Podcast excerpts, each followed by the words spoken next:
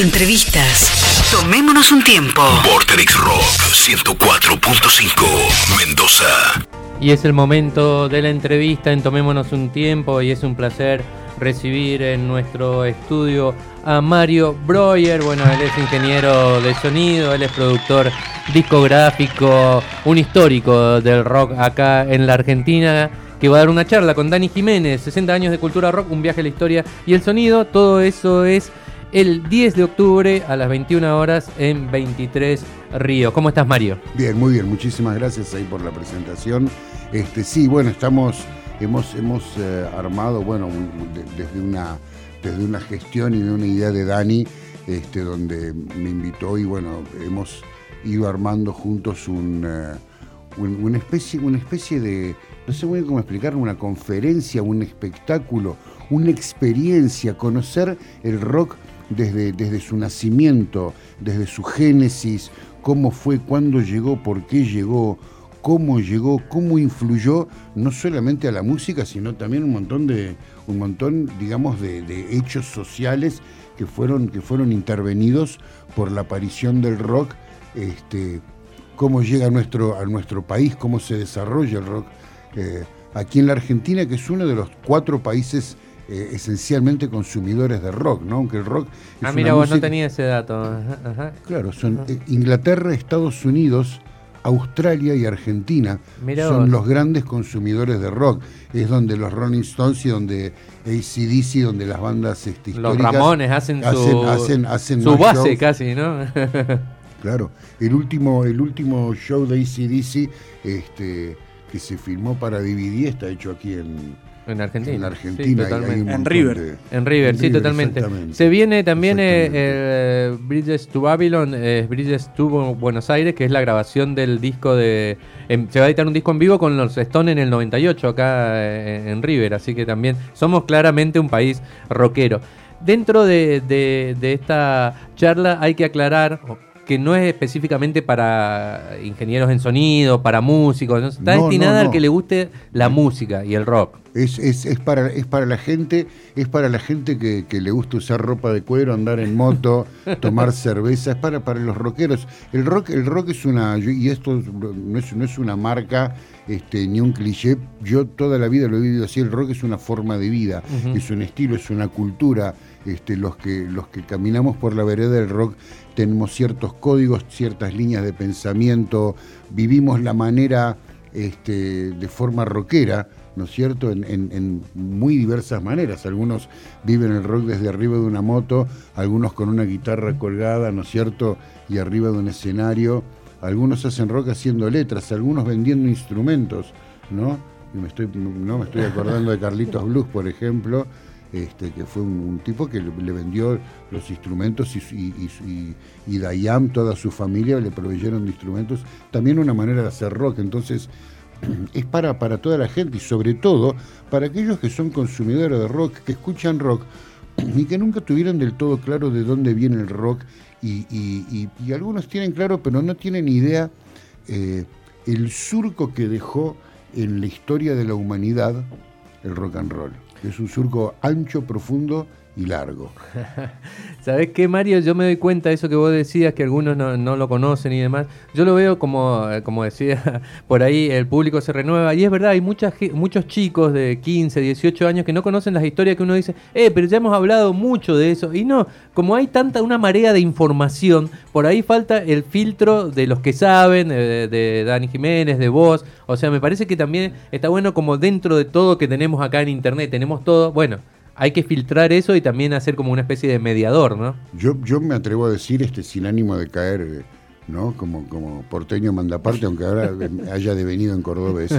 Eh, somos, Dani y yo somos como un Google del rock. Dani y yo, Dani es, es, el es el periodista que se ha especializado en rock, ¿ok? Es el tipo que conoce la historia del rock, este, ha investigado, ha escuchado absolutamente a todas las bandas, conoce la genealogía, el árbol genealógico del rock, desde, no desde un historiador, desde un tipo que, desde un tipo que, no solo es un apasionado y que toca rock, es músico de rock, sino que tiene este conocimiento enciclopédico, ¿no es cierto?, del rock.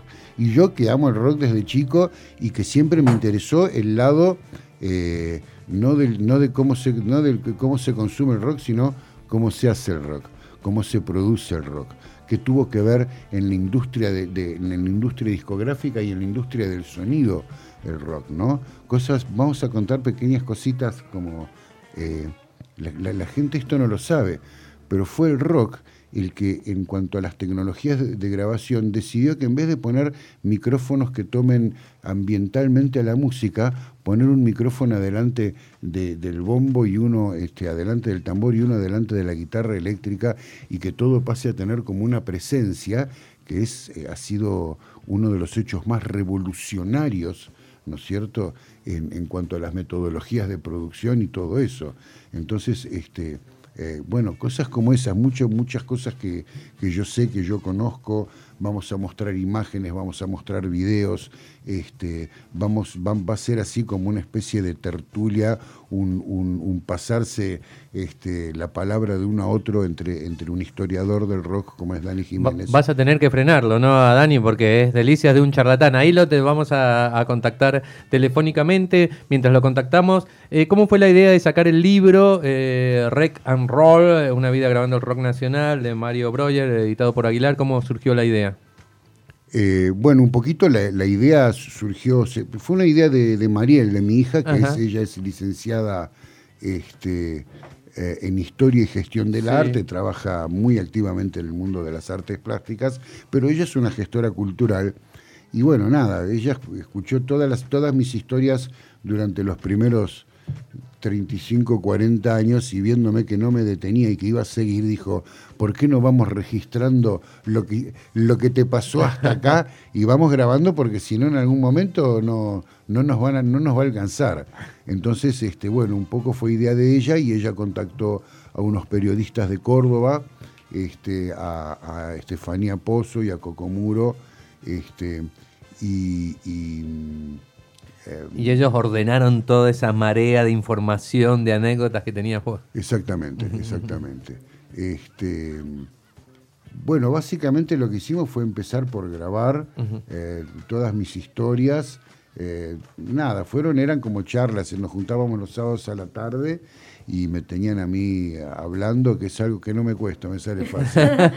y la repercusión entre los músicos que nombrás, eh, los colegas, buena, buena onda, todo. Mira, yo espero que sí, espero no haber ofendido a nadie. Yo, por otro lado, soy una persona eh, muy respetuosa de la intimidad de las otras, de las otras personas. Y, y grabar un disco es un momento para los músicos, sobre todo, para los artistas, es un momento de, intensísima intimidad. Entonces, hay ciertas cosas, hay ciertas cosas este, que no me parece que no es correcto contar la intimidad de claro, Yo Puedo, y de hecho cuento muchas intimidades mías a lo largo, a lo largo de, este relato, ¿no? De, mi vida haciendo rock. Este, pero no mucho de los otros, entonces creo que no, no, no, he, caído en, en que nadie se lastime. Bien, eh, yo acá traje unos vinilos que tengo, a mí me gustan mucho los vinilos, eh, y así que te los voy a ir mostrando, vamos a ir escuchando una cortinita que tiene que ver con los vinilos, y contame lo primero que se te viene a la mente. lo primero que voy a traer, que te voy a mostrar es, para la gente que no está viendo, es Charlie García, el Maxi Simple Terapia Intensiva, que fue tu primera grabación y mezcla, o, por ahí, casi la primera grabación. Es, con Charlie García, este es el primer trabajo que yo grabo y mezclo íntegramente. Ah, es el primer disco que hago íntegramente con Charlie. Eh, habíamos hecho otras cosas con Charlie, habíamos producido juntos, teníamos un, team de producción que se llamaba Colmillo and Tobillo Productions, ¿no es cierto? Colmillo and Tobillo. Este, Muy bueno. Cuando la gente pregunta quién era Colmillo y quién era Tobillo, es difícil decir porque íbamos cambiando. Íbamos cambiando. Por ahí si Charlie arrancaba diciéndome, eh, Colmillo, entonces yo era Colmillo. y si por ahí me decía, che, Tobillo, a partir de ese momento, entonces él, marcaba cuando cambiábamos.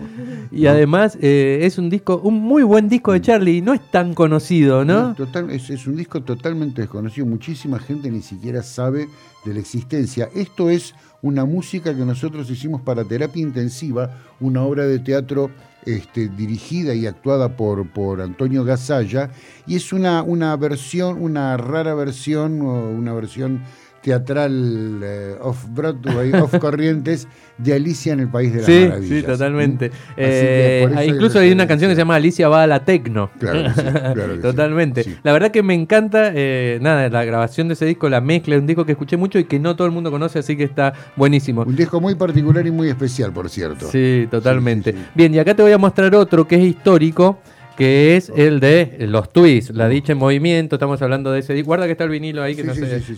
El- Yo tengo, tengo experiencia yo cuando agarro un vinilo. Ah, muy bien. apre- aprieto fuerte. si no habrás agarrado vinilo también, ¿no? Bien, los No, señora, la no- dicha en movimiento. No tengo 27 años, señora.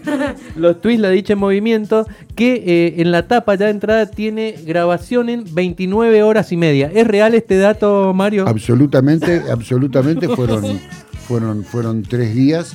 Calculamos exactamente el tiempo, lo calculé yo Ajá. y en un momento, este, cuando calculé, cuán- no sé, estaba ahí, dije, ¿cuánto tardamos en hacer este disco?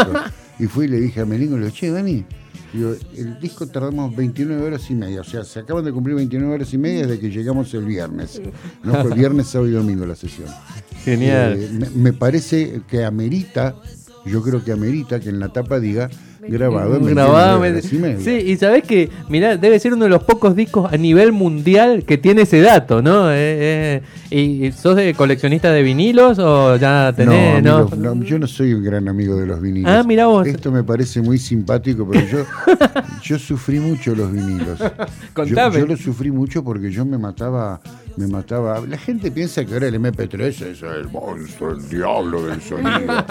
Era muy feo cuando nosotros este, hacíamos discos eh, muy lindos y cuando salían en, en- en el disco, el vinilo, el vinilo arrancaba sonando así. Sí, es verdad. Y a veces cuando la música empezaba suave, ¿no? como decimos en Fade In, eh, la música no se escuchaba hasta por los, los Sí. primeros cuatro o cinco compases se lo comían los ruiditos. Cuidado que no se te caiga porque si se cae se rompe. Che, tráete unos discos. Bueno, llevo cinco o seis discos, son muy grandes para llevar. es cierto. Tenemos en comunicación a Dani, si querés lo recibimos. Pero por supuesto, Bien. claro que sí, Dani, Dani. Jiménez, estás por ahí, Ringo y Mario acá te saludan. Hola, ¿cómo andan? ¿Qué dicen? ¿Cómo sabe ese hombre? eh? ¿Sabés lo que estamos haciendo? Te cuento, Dani. Eh, me traje unos vinilos de mi casa y se los estoy mostrando y él está recordando eh, anécdotas y me está confesando que no es fan del formato vinilo. Mira vos, eh, ¿y de, de- de- de qué formato es de fan Mario Broya? Ya que te lo saludo. Buenas noches, Mario, ¿cómo estás? Buenas noches, Dani, ¿cómo te va? Muy bien, muchas gracias. Aquí, aquí arando, arando la tierra para nuestra llegada el 10 de octubre. ¿Qué formato es tu preferido? Mira, en realidad hoy por hoy mi formato eh, favorito es el formato que uso yo para producir, que son es audio digital en 24 bits Ajá. y en 88.2 o 92 kilohertz de sampling rate, me parece un sonido espectacular. A ver, disfruto de un buen vinilo en un buen equipo y un vinilo, pero no de los que me tocó consumir aquí en la Argentina, de, de Music Hall, de Sica Americana, de, de, de- de Melograph, ¿no? De este, y, y de, y de la EMI y de la RCA era pasta muy muy mala entonces este eh, yo la, la primera vez que yo escuché digital me voló la cabeza y eso que era un digital medio berreta pero a mí a mí me gusta el digital insisto disfruto de escuchar un gran disco Claro. que esté con im- impreso no sé en una fábrica de primera línea que no porque la diferencia era muy grande entre los importados y los nacionales nacionales. y no era fácil conseguir los importados Dani, acá Mario dijo que fue idea tuya esto de los 60 años de cultura rock de la charla. Contanos un poquito cómo se te ocurrió. Sí, la verdad es que, mira, se me ocurrió partiendo de Mendoza, porque fui hace, creo que dos, tres años eh, a, una charla que estuvimos con, con Walter eh, Gaso hablando ahí. Sí, me acuerdo. justamente. Después lo hice con algunos músicos, eh, con Corbata, con el Piti de Pastillas, y bueno, la verdad es que Mendoza en los últimos tiempos se, se transformó para mí en una, una tierra muy linda, muy fértil para poder hacer cosas, más allá de que eh, me recibieron súper bien. Y bueno, se me ocurrió justamente poder hacer algo, este tipo de lo que yo llamo experiencia o, o encuentro, eh, atravesando, bueno, cinco, seis décadas de música, pero no solamente desde el lugar histórico, sino también eh, intentando dar una, una, explicación terrenal, ¿no? por supuesto, eh, a lo que fueron los cambios sonoros, que han sido muchos y han sido fundamentales. Lo que pasa es que uno no se da cuenta porque ya uno va y pone el disco, es decir, y uno no, no, tiene conciencia de cómo se llegó a eso, ni por el contexto, ni, ni por, el, por el tejido sonoro o tecnológico de eh, que eso que escuchamos suene de la forma que suena, eh, que quizás es uno de los motivos por los cuales inconscientemente nos engancha, ¿no? O, a un nivel subliminal.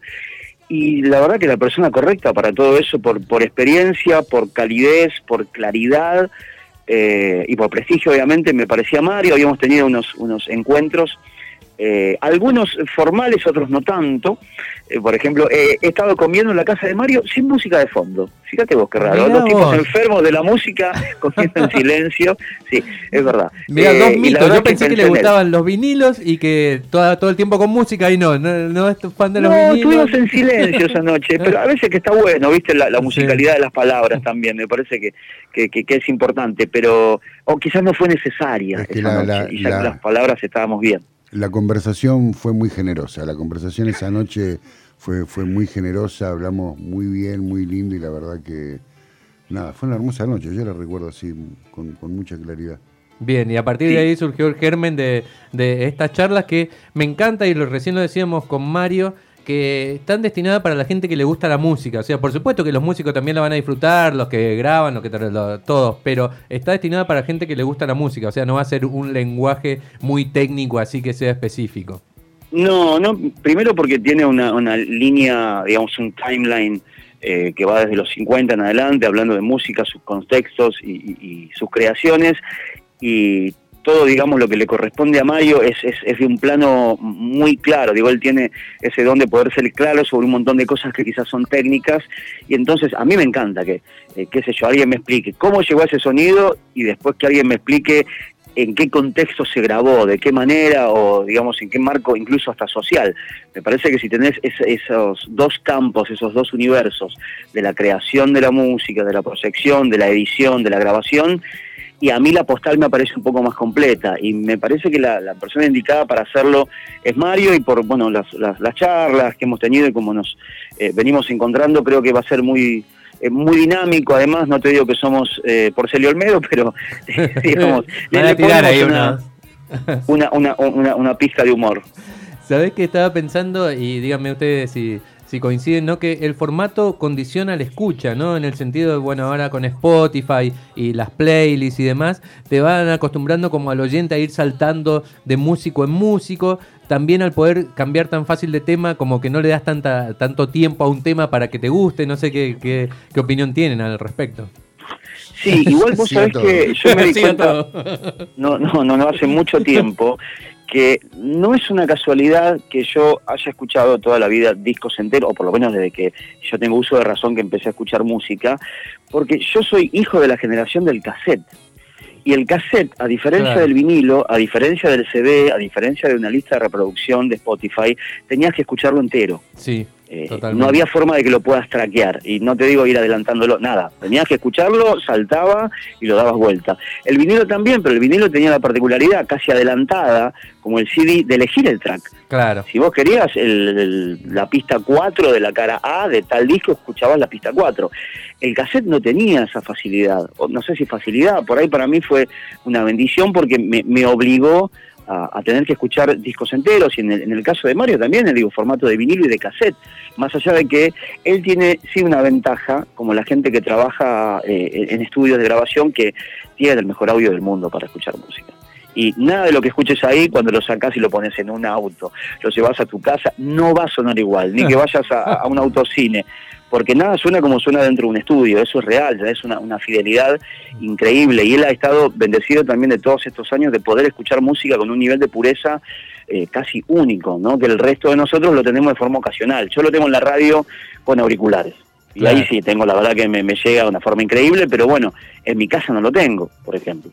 Sabés que estaba pensando que hay algunos productores y algunos músicos que graban y después se llevan lo que tienen grabado al auto y lo escuchan en el auto, lo hacen como prueba. eh, Sí, el porque el- el, el auto au- es como un lugar donde uno escucha mucha música y no, pa- no tienen los tremendos equipos que hay en los estudios de grabación, ¿no? Sí, el, el auto Pero está, casi el auto, todos. el auto está certificado para, para chequear este las mezclas del estudio y este y sí sí la, la gran mayoría sobre todo en Los Ángeles donde entre el estudio y cualquier otro lugar van a estar como mínimo 40 minutos adentro del auto este y es donde yo cuando vivía en Los Ángeles donde más escuchaba la música era en el auto y tenía un buen equipo tenía un buen equipito este en mi auto en mi en mi Corvair este y Y nada, era una prueba eso, de- era una prueba de calidad. claro, y sí, sí, sí, ir al auto a escuchar es así como, ¿cómo suena? No.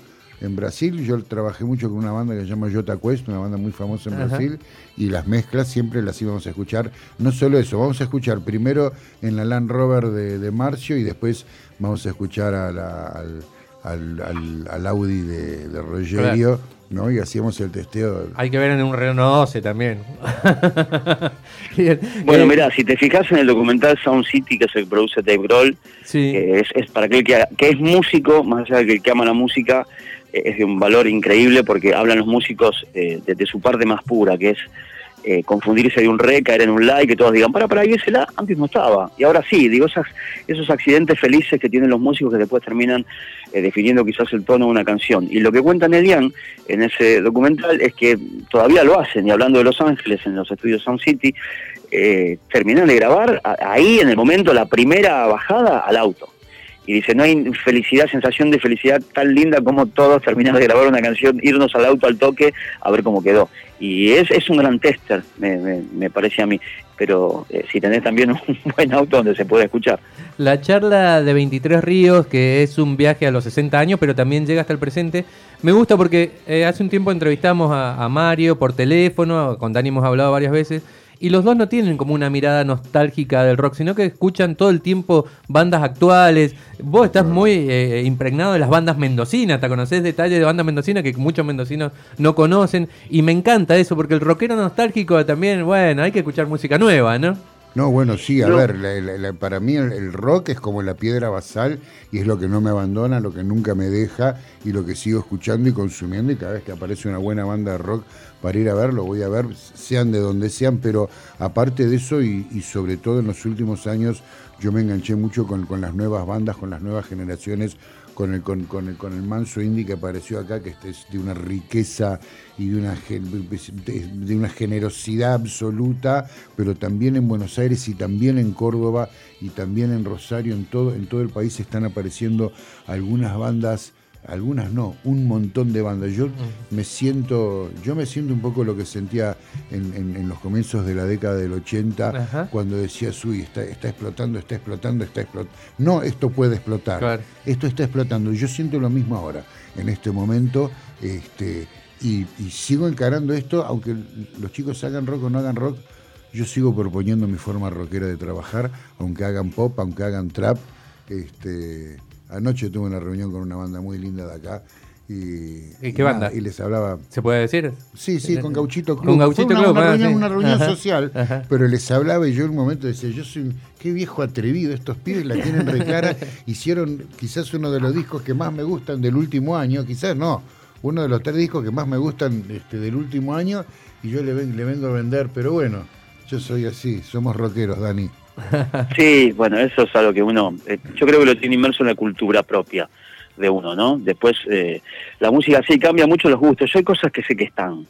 A ver, Hendrix está, Steely Dan está, digo, un montón de cosas que a mí me gustan, que ya las escuché un montón, y cada tanto las escucho, pero digo, las tengo a mano.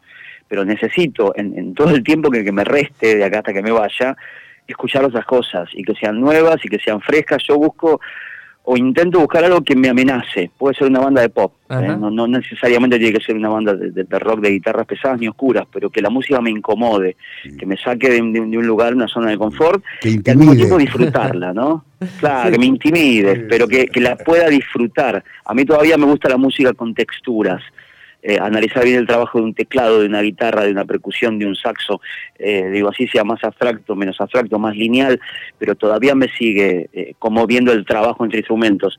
Eh, por ahí tiene un poquito que ver que yo hago música también, entonces me engancho más de ese lado. Pero yo escucho todo el tiempo cosas nuevas, necesito escuchar cosas nuevas. Eh, algunas me gustan, otras no.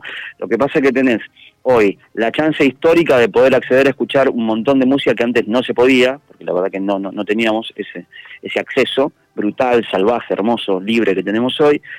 Y por otro lado, es un filtro también complicado para después llegar a las dos bandas que te gustan a vos. Yo escucho 15 nuevas por semana y me gustan dos. Claro. ¿viste? qué sé yo. Pero bueno, hay un montón, hoy tenés la, la chance de, de- de poder llegar a nuevos sonidos si querés, si sos inquieto, que antes estabas mucho más reprimido porque tenías menos lugares, podías comprar tres, cuatro discos al mes, si es que podías, y bancar si alguien te prestaba. Imagínate si hoy tuvieras que escuchar cuatro discos al mes, nos volvemos locos. Eh, hoy, hoy, hoy tenemos una realidad distinta, que es la que tiene que tienen mis hijos, y yo te digo, vos fijate al más grande que tiene 16 y que ya musicalmente está curtido, pero le digo, fíjate la chance que tenés, elige lo que quiere escuchar. Claro, Antes no era así. totalmente. Antes decidía la billetera, la radio, eh, no habían tantas opciones, pero también aprovechábamos, como hacía que disfrut cada disco lo, lo- le sacáramos el jugo, porque lo habíamos comprado, porque, porque nos gustaba. Era un rito, era, era, había el, eh, la forma de consumir que teníamos. Yo compraba muchos discos, compraba por, por mínimo dos por semana y a veces tres y a veces cuatro. Este, y era el rito de, de llegar a casa y escuchar una vez el disco eh, a ojos cerrados, con la persiana baja, descolgando el teléfono, solo o con los amigos y después volver a escucharlo y agarrar la tapa y leer y quién toque y cómo y quién grabó y, y dónde y qué no era era era un rito este no solo el hecho el hecho del cassette a mí me pasaba con el vinilo que me costaba mucho levantar la púa, me costaba mucho saltearme. Para mí los discos, eh, la, la obra de un músico es un disco completo y por eso a mí veo que ahora muchos artistas van haciendo de singles y a lo largo de dos años sacaron cuatro o cinco singles y que, que no, no forman parte de un- del hecho artístico Claro. de un disco. Entonces, esto de, de comprar, de consumir, de escuchar como en un rito los discos, este, eso, es- eso es Y extraño. Dani, no sé si te parece a vos y seguramente a, a Mario, pero casi que eh, cuando escuchabas en cassette o en vinilo, casi que el comienzo del tema que seguía formaba parte del tema anterior, ¿no? Porque era es como que lo tenías incorporado a- al tema el comienzo del otro tema, es como muy loco eso, esos segunditos que había, pero lo mismo incorporabas casi el comienzo del otro, ¿no? Sí, sí, sí. Bueno, pero eso es algo que, por ejemplo, hoy no está y no está ni bien ni mal, ¿sí? Ajá. Lo aclaro. Que uno meta un tema de la banda que le gusta pegado con otro en la lista de reproducción. Pero antes lo que tenía, o lo que tiene todavía el disco, porque los artistas siguen haciendo discos, eh, es que vos llegabas a una canción, pero venías preparado emocionalmente con dos, tres, cuatro, cinco Claro. canciones anteriores para llegar a esa canción. Entonces el, el golpe emocional de, de- de ese tema es distinto. Yo ci- cito siempre este ejemplo que es eh, una hermosa canción de los Smiths que se llama There is a light, There is a light that never goes out. Esa canción cierra el disco Queen is Dead, pero la cierra. Claro. Vos ya venías eh, con una experiencia emocional para llegar hasta ahí que te preparaba para que esa canción te demuela. Lo mismo si vamos a Zeppelin, eh, She's Just a Woman, ¿no? Empieza después de, ahora la verdad que creo que es Heartbreaker la primera, y después va pegada, termina y empieza She's Just a Woman, pero para mí van pegadas las dos, es, es Claro, algo casi sí, sí. indivisible, digo, tenía que ver con, con- con- con ese concepto de álbum, de cómo una canción estaba puesta en un lugar específico. Imagínate si, qué sé yo, eh, llegando los monos, hablando de Mario, no hubiera comenzado con el ojo blindado, y hubiera comenzado con otro tema. Pero bueno, por algo es el tema que da comienzo, eh, más allá digo, de, los, de los silbidos y demás, pero digo, comienza por ahí, entonces te, te da una pauta de cómo empieza o dónde está estallando en el océano ese, en ese mismo disco. Eh, Totalmente. te, te iban, te iban preparando con piezas que no estaban sueltas, sino que eran parte para mí del mismo mosaico emocional. Eh, yo creo, Dani y Mario, que eh, en el spot dice más de dos horas van a ser eh, con lo que les gusta hablar ustedes, con lo que saben, con lo que la gente va a preguntar, van a ser eh, cuatro horas de charla, no sé, pero se Yo va a extender. la Guardia de Infantería creo que estaba avisada para, para vaciar el lugar y sacarnos este, a la fuerza si es necesario. Mira, si la cerveza es buena, la noche es larga. ¿eh? La verdad que que 23 Ríos tiene muy linda cerveza, muy rica cerveza, no muy linda, y la verdad que, que sí, así que van a ser, vamos Sí, a yo repetir. quería aclarar Sí, de- una no, sola claro. cosita eh, para los que están escuchando y las que están escuchando, que no crean que con Mario tomamos el blues, Cream, Pink Floyd, Zeppelin y nos vamos. O sea, eh, vamos a hablar de todas, de- vamos a pasar los 80, los 90, los 2000 y la última década 2010 y vamos a llegar a hoy. ¿sí? Vamos a ir de Robert Johnson a Catriel, es decir, el viaje es larguísimo, no es que nos centramos en una sola parte, sino que, y aparte vamos a ir explicando cómo hoy eh, por ejemplo, no sé, Bruno Mars es lo que fue en algún momento Marvin Gaye. ¿sí? porque hay una, hay una línea de filiación directa desde de Smokey Robinson a Anderson Pax que hoy graban juntos, por ejemplo. Y uno fue el pionero de Motown y el otro es eh, quien marca quizás parte del pulso de la música negra en los Estados Unidos. Digo, el viaje no es de una década, el viaje es total y llegamos a la actualidad porque los dos laburamos con cosas actuales siempre, todo el tiempo, entonces eh, podemos tener una lectura tan fiel de los 60 y los 70 como de los 2010 para acá. Tal Bien, cual, sí, genial, es- tal cual. Bien, un- Es, un viaje, es, es un viaje increíble, un viaje enciclopédico del rock, este, donde hay muchísima, muchísima, muchísima información. Y como decías vos, ¿no? Es, es, es- para la gente, es para el público, para los que escuchan rock, para los que quieren saber de dónde viene, cómo se hace, cómo se hizo, cómo se conectó, qué tiene que ver, ¿no? Manal con, con, con este, de Jaguares, ponele, bien, genial. otro lugar del mundo. Muchísimas gracias, eh, Dani. Te despedimos. Nosotros nos quedamos unos minutos más con, con Mario. Y bueno, nada. El 10 del 10 a las 21 horas. Ahí te le traes a, la, a la Lisa y le encargo. Bien. Eh, Dani, muchísimas gracias por la comunicación. ¿eh? No, por favor a ustedes, ahí Mario obviamente va a decir todos los lugares donde pueden conseguir sus localidades, Ya así que vengan a estar con nosotros y bueno, ya eh, preparando todo y bueno, con muchas ganas de verlo a él también, de estar en Mendoza, que es, nada, se convirtió en mi segunda casa y bueno, de estar hablando ahí cerca de la gente, que eso está buenísimo, ¿no? Poder hacerlo cerca de la gente y como me preguntaban algunos, ¿se graba? No, no se graba, es una noche, es solo ese momento, así que vengan, digo, no está grabado, no es un podcast, no sale por ningún lado, es ahí en vivo, nada más que ese creo que le da un valor especial. Me parece genial. Un evento único. Así que no esperen a ver después el video en YouTube ni nada. Muchísimas gracias, No, Dani. no. ¿eh? Un abrazo a ustedes, un saludo querida a Mario, a Dani Pacheco, toda la gente de Volter y Mendoza, nos vemos prontito. Sí, acá- abrazo para vos, Dani. Abrazo. Acá todos te saludan. Mira, abrazo. Bien, eh, vamos a. Te voy a tirar un par de disquitos más, Mario, a ver si me contás a- algo, algo que, que recuerdes. Primero es en Eventbrite, eh, se, con- eh, se Sí, consiguen las entradas. Las entradas se pueden conseguir se- to- todavía a 3.50 en 23 Ríos, este, en la cervecería 23 Ríos y en el estudio REC. Y las generales están a 400 y se, comp- eh, se compran en www.eventbrite, eventbrite, ¿m? eh. Bien, Eh, perfecto. va a ser, va a ser este, un evento. Yo creo que si te gusta la música, eh, tenés que estar ahí, sí o sí. La cervecería es la que está, la que está en lateral acceso sur, ahí 5269 en Luján de Cuyo, aquí cerquita, cerquita de Sí, la- vas por el acceso sur, ahí llega en cinco minutos. y va a ser algo, va a ser, va a ser algo increíble. Van a ser uno de los pocos que van a estar en esto porque tampoco es que vamos a hacer millones ni lugares grandes.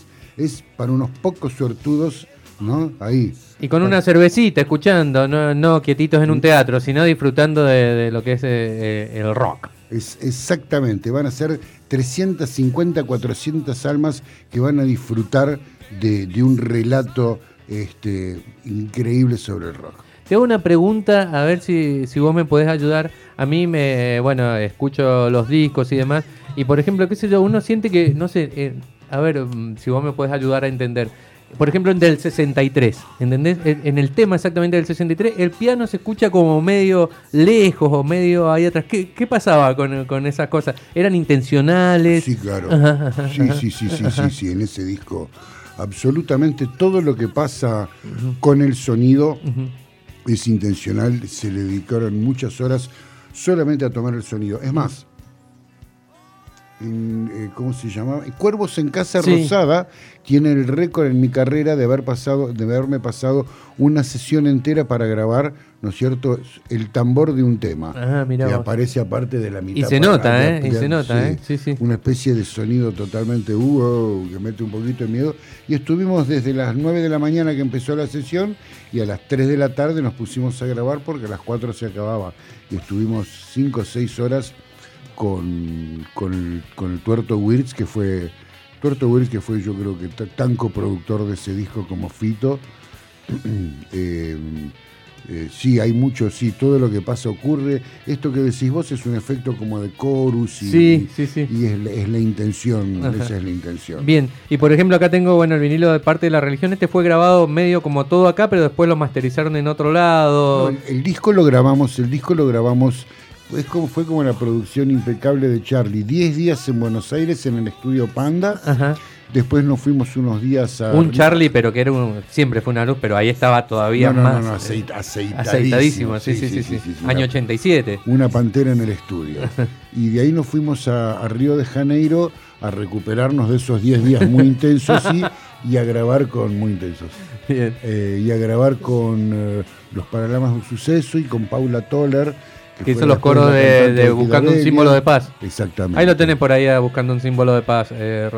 Y eh, El tema de las hormigas. el rap de las Y el hormigas, rap claro. De las hormigas ahí donde tiene. tocan, donde tocan este, los paralamas, así que hicimos eso, entraron ahí algunas percusioncitas también y nada, un poquitito de playa, sol, buena alimentación, magníficamente bien cuidados por Soca, ¿no? que era la novia, La de, novia de Charlie, un, un alma hermosa, un ángel hermoso. Este, y después nos fuimos a, fuimos a New York a mezclar con Joe, y ahí lo hicimos, y después masterizamos el Master Disc. Eh, un, un disco así hecho en el- yo creo que desde, desde el primer día que entramos al estudio hasta que lo teníamos listo, yo no creo que hayan pasado más de cinco semanas. Mirá sí, Un- mirá. Un, flash en la historia de Charlie García. Increíble. En cinco semanas el tipo entró y salió con un disco nada, que es. Que es histórico, Wow, eh, que es tremendo, sí, Sí. la verdad que, que genial. Bien, eh, se escucha ahí el mic, eh, ese creo que está saliendo. Bien, eh, para ir terminando, eh, muchos músicos, según leí en tu, en tu libro, eh, te, te pedían que les sugieras eh, estudios de grabación, eh, eh, dónde ir a grabar, o sea, eras como un consultor, por ahí leí algo, algo de tus charlas con el Indio, con Sky, que dónde grabamos, creo que grabaron cosas en Brasil. Sí, bueno, no, sí, las- la- lo de Brasil, yo eh, esto lo hicieron con otro ingeniero Ajá. en San Paulo, lo habían hecho hace algunos años, eh, eh, y no, no quedaron del todo contentos con Ajá. el resultado, con la idea de grabar con toda la banda en vivo. Sin embargo, se quedaron con un par de temas donde habían incorporado uno- los bronces de la metalera Mantequeira. Sí. Eh, y bueno, decidieron recuperar eso y me parecen dos performances increíbles. Yo nunca estuve de acuerdo con que ellos no deberían haber sacado un disco todo grabado en vivo. No sé, por lo menos esos dos temas a mí me resultó muy fácil y placentero mezclarlos. Eso lo mezclamos en, en un estudio en New River, en Fort Lauderdale. Eh, Que quedaron como el rock del país, eh, quedaron esas dos con temas que vienen como enganchados, ¿no es Claro, cierto? claro, este, eh, Mariposa Pontiac este, y después el Blues de la Libertad. ¿no es Totalmente, genial. Mariposa Pontiac con Rock del País. Que eran temas viejos de ellos y Claro, que... claro, y que los grabaron de esa manera. Y este y el Blues de la Libertad que, que quedaron increíblemente bien. Sí, en general, sí, muchas veces este, el, el artista o el productor me dicen "¿Y en qué estudio lo querés hacer. Yo soy un poquitito estricto en cuanto a la calidad de los estudios donde se Sí. graba, porque para mí eh, la prima cualidad del sonito nace en el momento que estás grabando y en ese momento tienen que haber muy buenos micrófonos, tiene que haber eh, buenos preamplificadores y una sala con una acústica este, dece- de- decente para buena. Eh, hay, hay ciertas exigencias en ese sentido. Genial.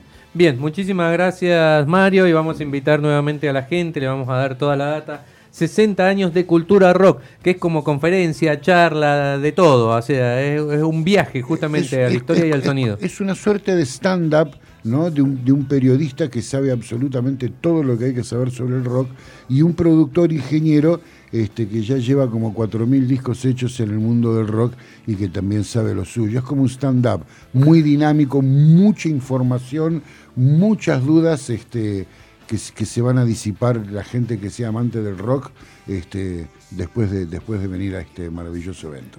Genial. Bien, eh, repetimos entonces Mario Breuer, que está acá en nuestros estudios, Dani Jiménez. En 23 eh, Río, la cervecería que queda ahí en el acceso sur y Boedo, esto es en Luján a las 21 horas, el 10 del 10, el 10 de octubre. Muchísimas gracias Mario, un enorme placer que Muchas estado gracias acá. a vos, Gustavo. Bien, escuchamos algo de, de lo que ha grabado Mario, todo lo que ha grabado Mario, 6 horas. Bien, gracias. ¿eh? Gracias a ustedes.